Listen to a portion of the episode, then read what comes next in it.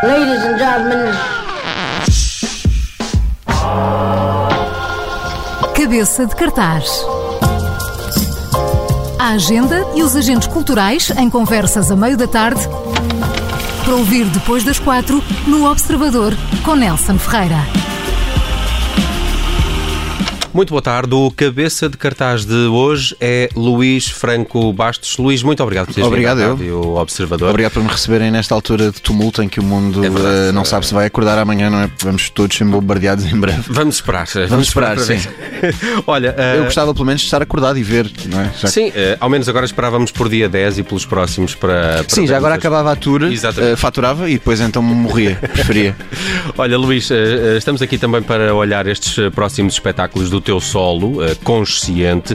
Eh, No próximo dia 10, esta semana, há Leiria, dia 17 no Casino Estoril e há mais coisas depois. E há 25 de janeiro em Aveiro, que é o último de todos. Pois, ia perguntar-te isto. Isto é uma espécie de eh, fecho de ciclo? Estás farto de ser consciente? Estou um bocadinho, estou. não, não estou farto, mas, mas acho que o espetáculo acaba no momento certo. Foi um ano inteiro, ou seja, nós começámos. Eh, eu comecei com este espetáculo em janeiro do ano passado, portanto que termino em mais ou menos exatamente na mesma altura. Só faz um ano, é um ano e uma semana, na verdade. Portanto, é um ano sempre com este espetáculo pelo país e acho que depois de termos ido a praticamente todo lado, se não a todo lado mesmo, estas eram no fundo os Estoril já tínhamos feito, mas desta vez vamos fazer a sala maior, o Preto e Prata, o Salão Preto e Prata, e vamos filmar o espetáculo ali. Uh, e depois Leiria e Vais Aveiro. de papillon? É Uh, não, em princípio não. Salão preto e Uh, prata. Estou a receber alguma pressão, mas não vou ceder Ok. a essa pressão para, para fazer isso. E, e- e faltava Leiria e Aveiro, duas cidades importantes e, e grandes onde ainda não tínhamos estado e, conseguimos agendá-las para esta altura. E portanto é um bom fecho de ciclo, é um espetáculo que esteve. neste- foi o espetáculo que eu mais gostei de fazer até hoje, todos os que fiz. Acho que da, da minha perspectiva é o que está melhor conseguido, dos solos todos que tive. E é um ciclo no momento certo. Uh, vamos acabar em três salas uh, grandes e emblemáticas e, e vamos filmar o espetáculo, portanto estou, estou satisfeito e, e surge na altura certa. Hum. Vai, vai para o Netflix? Uh, eu, eu gostava, mas não posso, não posso assegurar. Ainda não sei para onde é que irá. Não podes brincar com Jesus. Não posso, exato, de todo. Mas não, por acaso é, é um espetáculo que não tem uma componente religiosa, não tem sequer uma componente religiosa, portanto poderia ir para a Netflix tranquilamente. Olha, como é que, como é, que é feito este espetáculo e, e com que atualidade é que ele é atualizado?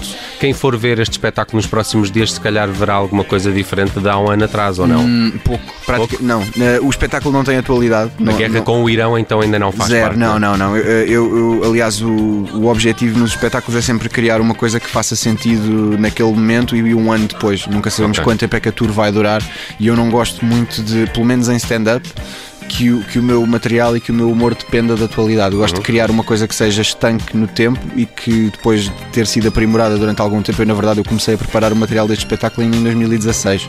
Eu fui testando eh, em espaços pequenos e em pequenos, pequenas noites de comédia com mais pessoas ao longo de quase três anos e depois então parti para a estrada com, com, a, com a soma de todas as partes que experimentei. Eh, e portanto, e este espetáculo continua a fazer sentido agora e se eu comecei a testar em 2016 isso prova que ele é, que ele é estanque em termos de atualidade. Um, o que pode ter acontecido em relação a um ano é que aprimorei pequenos pormenores, aperfeiçoei, limei, pode ter havido uma coisa ou outra que eu senti que estava a mais e retirei, mas em termos de atualidade este espetáculo não tem nada a ver com o que esteja a acontecer neste momento. Os temas são, são atuais, mas não, são, não é uma atualidade imediata. Hum. Olha, Luís, para além deste espetáculo Tour Consciente que podem ainda apanhar durante os eh, próximos dias, que vai fechar então esta série de espetáculos quase de, de um ano eh, da Tour eh, Consciente, há outras coisas que, que fazes e eu queria aqui falar de alguma delas. Um- um- uma delas é uma que eu eh, reparei há pouco tempo, foi o teu podcast, o, o Hotel. O Hotel. Eh, fui escutar o, o último, o último Obrigado. episódio eh, e logo no início há uma frase que diz Nelson safou do Zinda. Eu sou o Nelson, não é? Eh, Sim, sim, sim. sim. Não sei onde é que foste buscar essa ideia, até porque eu não conheço a do Zinda. Exato. Uh, não, Mas uh, fala-me um pouco deste podcast. Não, é uma- quere- não querendo desiludir-te, esse Nelson não é inspirado em ti. Ok, Eh, ótimo, bem. eu sei que podias ter esta suspeita de que eu tivesse criado uma personagem baseada em ti para, para perso- um dos protagonistas de toda a minha série, mas não foi o caso, Nelson. Eh, este Nelson, na verdade, é uma mistura de, como todas as personagens da série. eh, para quem não conhecer, muito rapidamente, é uma série de ficção em formato áudio, ou Hum. Isso seja, é um, é um podcast que é uma série de ficção onde todas as personagens são feitas por mim eh, e a história é também concebida por mim e os guiões escritos por mim. Eh, eu só não faço a sonoplastia, mas acompanho-a de perto. Ahm, e, e isto surgiu, na verdade, surgiu porque, para já, obrigado por, por teres reparado no projeto e por falares dele, porque, como é, um- é uma das coisas mais pessoais e mais. Tem alguma periodicidade aqui? Uh, mais- tem, é- funciona por temporadas, ou seja, quando a temporada está a decorrer, é, sai duas vezes por semana, Ok. normalmente durante dois meses. Ok, Depois há um interregno, que é onde estamos neste momento. Estamos, Depois que eu reparei que o último tinha um estamos mês. numa pausa. Depois eu lancei um especial de Natal, que é um episódio isolado uh, no dia de Natal. Uh, não sei se já ouviste esse. Uh, Não, e, ainda não. e depois, quando voltar, continuará a sair durante dois meses e depois voltará a parar. E uh, e estava-te a agradecer porque, como é, um, como é um projeto, é o chamado projetozinho de autor que eu acabei por arranjar e é uma coisa que eu controlo a 100% e que é das mais pessoais e das mais livres que eu alguma vez fiz, uh, fico especialmente contente quando alguém se dá o trabalho de me vir dizer que descobriu e que gostou e que acompanha. Um, e, e surgiu porque eu achava que era importante e interessante ter um podcast. Um, uma, vez que estamos a viver a era dos podcasts eu Sim. não queria ser o único português sem um podcast, uh, agora penso que já não há nenhum português sem podcast, eu era o único que faltava. Uh, e, e a questão foi: uh, ok, mas agora que podcast é que eu vou fazer e como é que eu posso tirar o melhor partido possível das minhas características e das, das minhas capacidades humorísticas sem fazer uma coisa que seja igual a tudo o que já existe? Porque podcasts com conversa, o mercado já está saturado, podcasts em monólogo também já existem vários, e surgiu esta, esta ideia: então, e se o podcast fosse um mundo de personagens onde todas são feitas por mim? E então acabei por conceber esta série de ficção. Gostas de trabalhar, portanto, não é? Gosto, por acaso gosto. Não, e, e isso é, é, é um facto. Que É que aquilo parece um trabalho. Aquilo dá um trabalho louco. Dá, dá é ideia, porque, então. porque, porque tudo depende de mim, desde, desde escrever a história, desenhar o enredo, escrever os episódios, aprimorar os diálogos, depois gravá-los e ainda acompanhar a edição, porque tem, tem que ser acompanhada de perto pelo, pelo criador, porque não há outra maneira daquilo ficar exatamente como, como eu imaginei, o mais próximo possível. Ah, e dá muito trabalho, sim, mas é gratificante, porque acho que é uma coisa diferente. No entanto, o dinheiro. ah, Neste momento só gasto. É- é que não, sim, não é? só gasto. É o problema é, é o, é o problema. Sim, exato. Eu, eu acho que um dia, eventualmente, evoluiremos para um ponto em que os podcasts em Portugal podem Serão ser pagos, é? bastante rentáveis. Uh, já é possível serem rentáveis. Eu já podia ter criado um Patreon, por exemplo, relacionado com Uhum. este podcast. Ainda não o fiz porque, por enquanto, ainda acho que aquilo ainda não oferece uma. Uma periodicidade ou uma regularidade que justifique as pessoas pagarem todos os meses. Eu ainda não posso neste momento assegurar que aquilo vai acontecer. também olhas para aquilo como plataforma de, de teste de material? Ou, ou Não, por não, de todo. Não, de todo. aquilo vai fechado. Aquilo, já. assim, aquilo, ou seja, hum, por exemplo, na rádio, eh, e eu agora também estou a fazer rádio, portanto faz sentido até falar disto, estou nas manhãs da RFM com uma Uhum. rubrica de humor diária. Há muito mais espaço para experimentalismos, porque é uma coisa mais imediata, é um humor mais descartável, é fast food do humor. Todos os dias temos que fazer uma coisa diferente e posso experimentar na rádio. Hoje, hoje vou experimentar esta ideia que tive, esta personagem, não sei se isto resulta bem ou não, vamos ver. No hotel, não. O hotel, eu, eu, quando aquilo vai para o ar, é um produto que foi feito e refeito e repensado mil vezes para ser a melhor coisa possível. Não é, aquilo, é- aquilo acaba por ser experimental, no, no sentido em que, por exemplo, é, a primeira, é o primeiro podcast de, de ficção em Portugal de sempre que eu saiba. Portanto, é experimental, sim. Nunca ninguém tinha feito uma série de ficção em podcast, em áudio em Portugal, acho eu, e portanto, nesse aspecto é. E eu próprio não sabia como é que as pessoas iam receber o conteúdo. Felizmente receberam bem e cada vez tenho mais manifestações de pessoas que gostam que, do formato em si e que dizem que aquilo para elas funciona. Eu gostei muito. Ouçam este podcast, chama-se Hotel, está no ah, SoundCloud. Encontrei no SoundCloud. Está em todas as plataformas. Está em SoundCloud, eh, Apple Podcasts, a aplicação do iTunes e no Spotify também. Uhum. E ficam já a saber que eu não sou o Nelson deste podcast, Não, não é, felizmente. não é. Eh, Luís, eh, que queria ainda perguntar-te uma coisa. Ainda escreves sobre desporto no Expresso? Não, não. Já não. Foi uma experiência que durou um mês. Está- Eh, eu acho que foi mais sensato da parte puro, deles. não? Estado puro, exatamente. Como é que foi isso? Eu sei que tu és um tipo também que acompanhas o, o desporto. Sim. Uh, foi, foi uma experiência, na verdade foi, foi uma coisa que eu sempre quis fazer um, e, foi, e foi a primeira vez que foi, foi importante para mim por várias razões. Primeiro porque eu sempre gostei de escrever e ainda antes de ainda antes de eu ser mais conhecido pelo lado de performance e pelo lado vocal, eu já era uma pessoa que adorava escrever desde a infância. Portanto, a escrita sempre foi uma parte importante da minha vida. Ser contratado para um trabalho exclusivamente de escrita era algo que eu queria que acontecesse. Uh, ou seja, que as pessoas me quisessem única e exclusivamente por esse facto. E aconteceu, felizmente uh, aconteceu. Uh, mas foi uma experiência curta e foi uma coisa específica. Foi só durante o Mundial escrever uma crónica diária sobre o Mundial.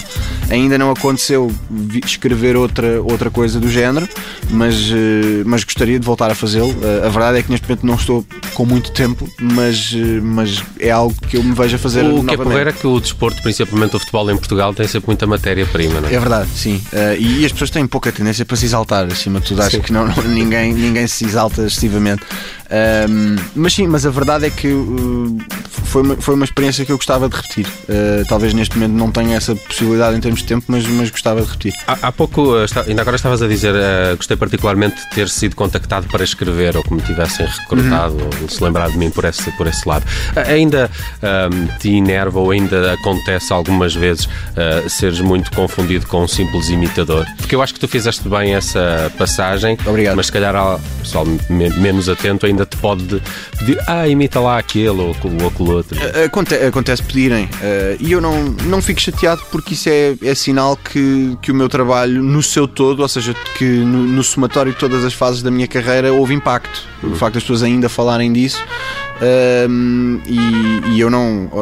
Eu, eu, agradeço teres dito que a transição foi bem feita porque eu, eu, tive, tive muita vontade que essa transição fosse de facto bem feita, preocupei-me bastante com isso, uh, mas eu, eu não eu não alimento a falsa expectativa de que toda a gente conheça o meu trabalho a fundo a toda a hora. Ou seja, eu já tenho experiência suficiente para saber que existe sempre um déficit de atenção e de conhecimento das pessoas em relação ao que estamos a fazer. Não podemos esperar que toda a gente esteja a par de tudo sempre ou imediatamente. Portanto, acho que essa transição foi feita, está a ser, continua a ser feita e está a ter bons resultados, mas uh, é normal que continue a haver uma certa associação a isso, e, mas no, no, no global acho que, acho que correu bem e, e não, não me irrita. É, é, por outro, é, acaba por ser mais um elogio que me fazem no meio de outros elogios, como uh, gosto da série que tu criaste, o Hotel, uhum. ou gosto do teu stand-up. Portanto, é, eu, eu vejo sempre o lado positivo, é um elogio de, de alguma forma. Uhum. Olha, uh, queria uh, também perceber se, e, e, há pouco faltou-me esta pergunta quando estávamos a falar das tuas crónicas de desporto no, no Expresso, o Benfica vai ser campeão? naturalmente, sim. Ok. Sim. Queria, queria saber essa tua Naturalmente, opinião acerca do. Gostava do que me colocasses perguntas difíceis, acima de tudo. Uh, eu tinha aqui uma para te colocar, mas entretanto uh, uh, esqueci-me qual era. Ah, Por certo, isso, certo. certo. Era provavelmente a mais relevante. Ah, era essa que eu te queria perguntar. Quando é que te vamos ver a apresentar uma gala? Nosso Ricky Gervais. português.